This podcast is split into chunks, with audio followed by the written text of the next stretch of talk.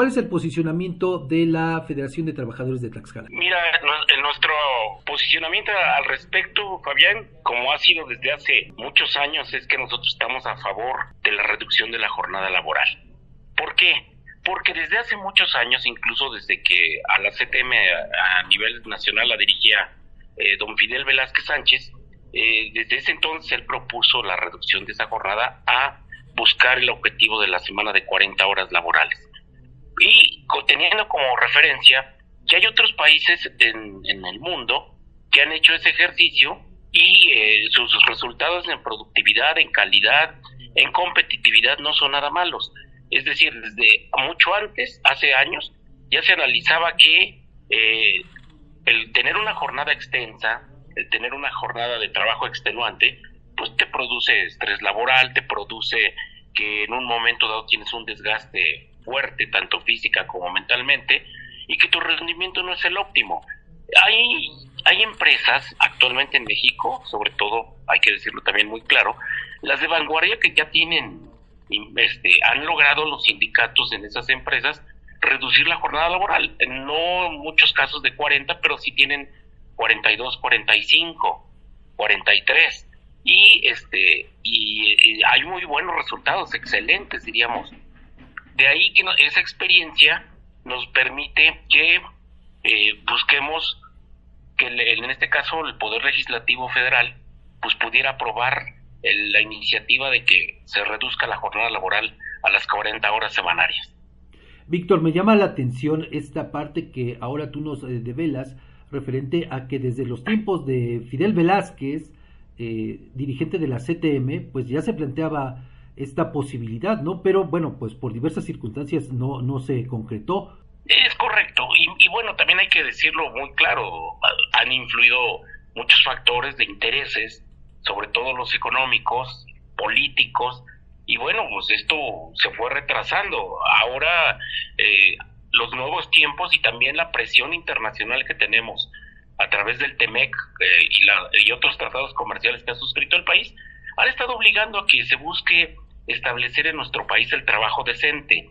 Y, ese, eh, el, y el enunciado de trabajo decente implica que también tengas mejores condiciones laborales. Y dentro de ellas, lo, del otro de los preceptos que marca la Organización Internacional del Trabajo, está que precisamente también tengas un trabajo menos estresante, un trabajo menos desgastante y que puedas dar eh, tu labor de manera óptima. De ahí que todos esos conceptos se, se conjugan para que se busque que haya una semana de 40 horas. Del lado de, la gente, de los empresarios, y no todos, ¿eh? pero hemos escuchado que esto es lesivo para sus eh, finanzas, para su saneamiento económico, para su salud de su empresa, pero creo que no en muchos casos. Nosotros ya hemos estado platicando con diversos empresarios y les hemos nos hemos puesto a analizar el costo de la mano de obra, lo que implica el mayor aumento de personal, el mayor aumento de tiempos extraordinarios en un momento dado y realmente también que digamos que uy, es este un lazo como para que se pueda aflojar el, cordón y te puedas ahorcar, no, no lo es y muchos de los empresarios conscientes de eso dicen, bueno, pero ahora de qué manera me, me, ayudan a que podamos ser más óptimos. Bueno, pues ahí indudablemente tendrá que aplicarse mayor productividad y calidad, eso indudablemente. Y eso viene de la mano de que también los trabajadores puedan apoyar con mayor capacitación, que ellos impliquen, que se metan más al proceso, que sea, se vuelvan más leales y más honestos con su empresa y puede haber mejores resultados. Sí se puede. Ya hemos tenido algunas experiencias favorables en ese sentido y bueno, de ahí que nuestra posición sea en la de buscar esa semana de 40 horas. Víctor, uno de los puntos, tú lo acabas de tocar, importantes de este eh, planteamiento es el político. De hecho, en estos foros de Parlamento Abierto llevados a cabo en, la Cámara de Diputados, se habló precisamente eso, eh, por parte de eh, concretamente la iniciativa privada que no se utilice con fines político-electorales, tomando en cuenta pues que estamos en vísperas de iniciar el proceso efectivamente electoral que tendrá pues como consecuencia la elección del próximo presidente de la República. Sí, bueno, en este momento es un se conjugan diversos factores y diversas circunstancias políticas y efectivamente tienes razón que pueda canalizarse que el partido que actualmente tiene el poder ejecutivo a nivel federal y en la mayoría de los estados, pues con esto se pretenda llevar agua al molino por el tiempo electoral. Pero también hay que decirlo, o sea, no es nuevo, no es que se haya sacado de la manga que las 40 horas aparecieron como por obra y arte de magia en este momento. Te repito, existe el antecedente histórico, con nosotros es muy claro desde que don Fidel Velázquez lo, lo, propuso en los 80, desde ahí venía, ¿no? Que ya también nosotros mismos lo hemos analizado, que había posibilidades de otorgarse en ese entonces, pero apareció lo del sismo, aparecieron movimientos políticos eh, que después de la tragedia del sismo ya no permitieron que se estableciera, pero venía desde ahí. O sea, Fidel Velázquez se adelantó a su tiempo. Sí, siempre lo hizo. recordemos que el quien no conoce la historia de pronto se va con lo propagandístico, pero don Fidel en su momento pues es el creador de las instituciones, ni más ni menos. Instituto de el IMSS, el Infonavit, el FONACOT, la, última reforma previa a esta del 2019 de la Ley del Trabajo, pues desde ahí él la, la, la, impulsó para que fuera así. Cuando, pues, las circunstancias políticas entonces, pues permitían que la central tuviera diversos legisladores y pudiera tener este, fuerza en imponer este, sus modificaciones a ley, ¿no?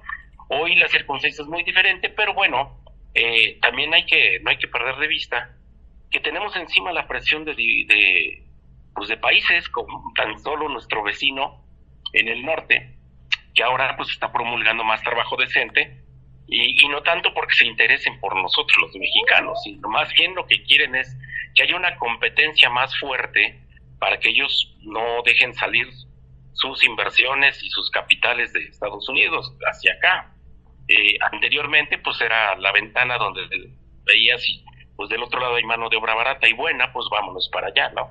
Hoy se trata de que las condiciones se homologuen más entre los trabajadores y bueno, eso permita una competencia más, más real y sobre todo que también pues, lleve de la mano mejoras económicas. Víctor, sin duda alguna que una decisión de esta naturaleza pues conlleva forzosamente pros y contras. ¿Cuáles serían los eh, puntos negativos que tú le verías a esta posibilidad? hay que decirlo también muy claro, las microempresas y los pequeños negocios que funcionan de manera empírica o, o de manera ocurrente, perdón, ellos sí llevan un, riesgo. O sea, eh, de pronto hay muchos subsisten por, pues, por las carencias que tienen y ahorita elevar un, un poco la carga del trabajo, del aumento de, de personal o el aumento de pago de tiempo extraordinario, sin duda va a conllevar a si tengan alguna carga.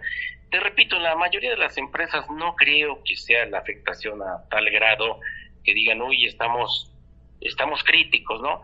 Está demostrado que en la mayoría de los negocios la mano de obra muchas veces es el 10% de, de lo que implican los costos de producción. Entonces, creo que ahí lo que se tiene que hacer es reforzar la capacitación hacer de los trabajadores todavía una mejor mano de obra, más eficiente, más cumplida, más, más puntual y este pues digámoslo así, cazar más la idea de que eres parte de esta empresa, pues ahora da lo mejor de ti, ya que también estamos mejorando tus condiciones. Como parte de este trabajo decente del que tú hablas, Víctor, entonces estaríamos en esa posibilidad de ver un incremento en, la, en el nivel de productividad de los trabajadores? Sí, por supuesto. Es que la mano de obra de nuestro país concreto, la de nuestro estado, es muy buena. Es reconocida hacia el exterior e incluso de manera internacional. Muchos de nuestros paisanos este, eh, incursionan en otras partes del mundo. Tenemos paisanos en Estados Unidos, en Alemania, en Países Bajos, en España, y de todos ellos se hablan maravillas porque son muy aplicados. Ahora, lo que se tiene que dar es un pasito más. Eh, nos falta de que hay que profesionalizar un poquito más la capacitación técnica y no tan solo de las empresas, también de los centros de trabajo, que hoy el inglés tiene que ser más estricto para su enseñanza y para su aprendizaje, sí, porque indudablemente lleva de la mano procesos que cada vez están más vinculados con ese idioma que, pues, aunque a muchos no nos guste, pero hay que reconocerlo, que es el idioma que lleva la, la cuestión de los negocios en el mundo. Y, este, y también lo que tenemos que hacer es enfrentar los cambios con decisión, con responsabilidad. Muchas de las empresas también están conscientes de que hay que trabajar sobre la lealtad y la fidelidad al centro de trabajo para producir mejor mejor perdón mejores resultados en la producción eso es indudable pero sí se tiene que hacer eh, una situación de que busquemos todos hacer bien nuestro trabajo para salir adelante de, este, de esta situación que pudiera implicar una carga en las empresas. Víctor, una última pregunta. En el caso de Tlaxcala, ¿cuántos trabajadores se verían beneficiados eh, con esta eh, posibilidad de reducir la jornada laboral de 48 a 40 horas? Bueno, hablamos de que en el Seguro Social debe de haber unos 85 mil eh, dados de alta en el sistema de seguridad social. Estaríamos hablando de que esas familias, aproximadamente 80 mil familias, 83 mil familias, son las que se verían beneficiadas, porque al ser una, un ordenamiento de, de ley federal y plasmado en la Ley Federal del Trabajo y en la Constitución, por la reforma que se hiciera, bueno, pues indudablemente tendrían mayor espacio de esparcimiento para con su familia o en muchos de los casos hacer labores adicionales en tu hogar que te permitan también una estabilidad. Que es, en eso también hay que trabajar mucho. ¿eh? La gente que se va al extranjero no trabaja ocho horas, ¿eh? trabaja 14, 16 para que le vaya bien. Entonces, aquí lo que tenemos que hacer es que, ok, ya cumpliste en tu trabajo, pues ahora cumple también en tu hogar, haz alguna actividad adicional, paralela, en fin, ten mejor armonía con tu familia. De todo eso hay que trabajarlo, que es parte también de lo que nos, nos ha este, por ahí mostrado como parte de sus postulados la Organización Internacional del Trabajo para una armonía integral del trabajador. Eh, Víctor, eh, ¿cómo está en la polémica, la discusión, el debate allá en la Cámara de Diputados entre especialistas, obviamente legisladores, dirigentes de sindicatos? ¿Crees que prospere esta posibilidad? Creo que sí, porque en este momento, bueno, no tan solo es del lado de los sindicatos la, el apoyo que se puede dar, sino también existe de, eh, pues digámoslo así, varios partidos políticos y el, la oposición en un momento dado a esta reforma solo existe de, parte de algunas cámaras empresariales, que no todas, ¿eh? Eh, de algunas cámaras empresariales y algún partido político por ahí que tiene presencia fuerte en el Congreso. Pero en su gran mayoría creo que se están haciendo los consensos. Y ahorita los trabajos del Parlamento abierto que está viendo en la Cámara, Cámara Federal, pues están encontrando más afinidades que, que, que en un momento dado el choque de, de que pueda ser irreconciliable esto, ¿no? Se están dando las afinidades y sentimos, tenemos la esperanza de que sí se pueda dar esta reforma a la ley laboral.